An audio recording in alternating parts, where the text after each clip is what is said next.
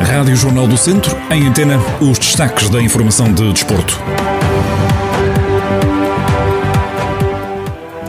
Ouvimos a febre amarela, claque do Clube Desportivo de Tondela sobre o fim do cartão do adepto, ainda as reações à derrota da equipa de futsal do Viseu 2001 em casa do Candoso e o jogo deste fim de semana do Bola Basquete de São Pedro do Sul.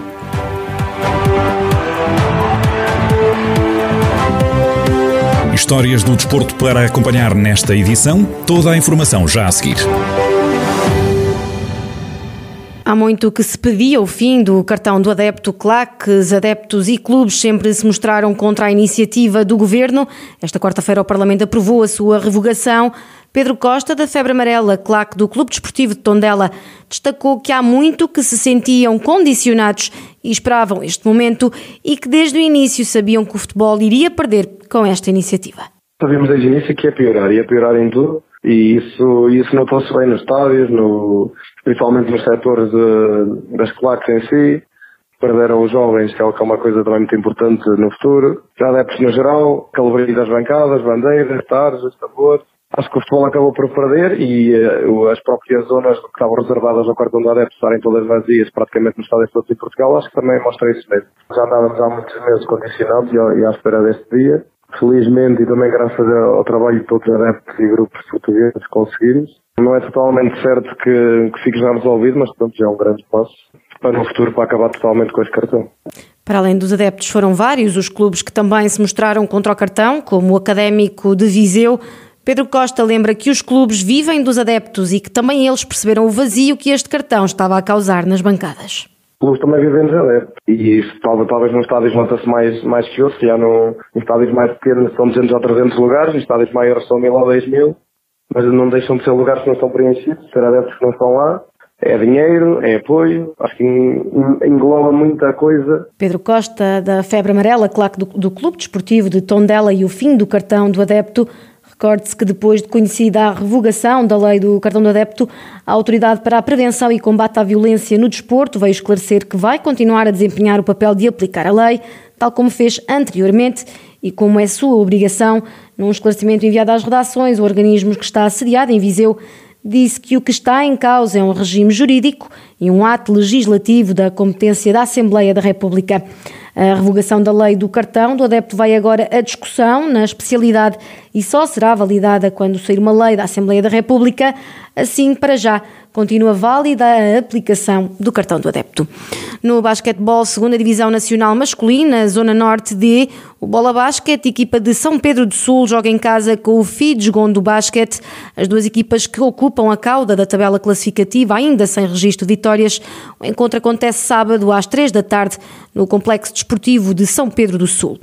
No futsal, Viseu 2001 perdeu por 2-0 na deslocação ao terreno do Candoso, o jogo a contar para a sétima jornada da primeira divisão de futsal, que se realizou esta quarta-feira. No final do encontro, Alexandre Lopes, jogador de Viseu 2001, destacou que nos últimos minutos de jogo a equipa baixou de ritmo, onde acabaram por sofrer os dois golos. Ainda assim, disse que a equipa está na luta e tem já uma batalha este sábado frente ao Sporting. Acho que fizemos uma grande primeira parte, com várias ocasiões em pelo nosso ritmo, a pressionar bem a bola. Infelizmente não conseguimos fazer nenhum gol na, na primeira parte, né? Chegando à segunda, acho que também tivemos, também tivemos bem, não tão bom, tão melhor que a primeira, mas também bem, em cima do jogo. Pá, nos últimos, últimos 6, 7 minutos baixámos o, o, muito o nosso ritmo, acabámos por sofrer um gol, fomos arriscar tudo no 5 para 4 e a um segundo fim sofremos o segundo que acabou com as nossas, com as nossas aspirações. Prontos, mas mesmo assim estamos na luta e sábado temos mais uma batalha e vamos atrás da vitória. Já Rafael Outeiro, da equipa técnica, disse que foi um jogo ingrato pelo resultado final e que foi o Viseu 2001 quem dominou grande parte do encontro. Um jogo ingrato pela, pelo resultado final. Acho que não merecíamos todo este resultado. Foi um jogo em que dominamos grande parte, grande parte do jogo, uma quebra ali a meio da, da segunda parte. Criamos oportunidades para marcar, não conseguimos fazer, é verdade. Depois tivemos uma infelicidade tremenda no golo, no golo deles. Uh, grandes atitudes destes jogadores que trabalharam imenso durante, durante a maior parte do, do, do, do jogo. Não, não, conseguimos a, não conseguimos a vitória, que era o nosso, nosso objetivo. Agora é continuar a trabalhar para que os próximos jogos a gente consiga o objetivo que nós queremos. Com este resultado, Viseu 2001 mantém o penúltimo lugar da tabela classificativa com 4 pontos. O próximo jogo é em casa este sábado, frente ao Sporting. Ainda no futsal Seleção Nacional, André Coelho e Fábio Cecílio, atletas natural do distrito, voltam a integrar a lista de convocados do selecionador nacional de futsal Jorge Brás. A equipa das Quinas tem dois jogos de preparação para o Euro 2022 com os Países Baixos na próxima semana, dias 15 e 16. A lista de 15 jogadores foi divulgada esta quinta-feira. Estes vão ser os primeiros jogos de Portugal após a conquista do Campeonato do Mundo. Estas partidas servem de preparação da formação lusa, que vai defender o título de campeão da Europa a partir do dia 16 de janeiro. Fechamos com a nota de que hoje há a seleção, mas de futebol.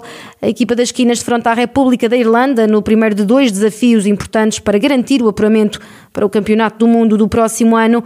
Portugal ocupa o segundo lugar do Grupo A e tem menos um ponto e menos um jogo que a Sérvia, que será a próxima adversária. Na divisão ao encontro, Fernando Santos disse que era um jogo duro, lembrando que a Irlanda tem um público fortíssimo que apoia sempre os seus jogadores, uma equipa que nunca se entrega, que luta muito e sabe jogar e que por isso vai ser muito disputado. Recorde-se que João Félix, atleta viziense, está nas opções de Fernando Santos. O jogo é mais logo às 8 menos um quarto da noite.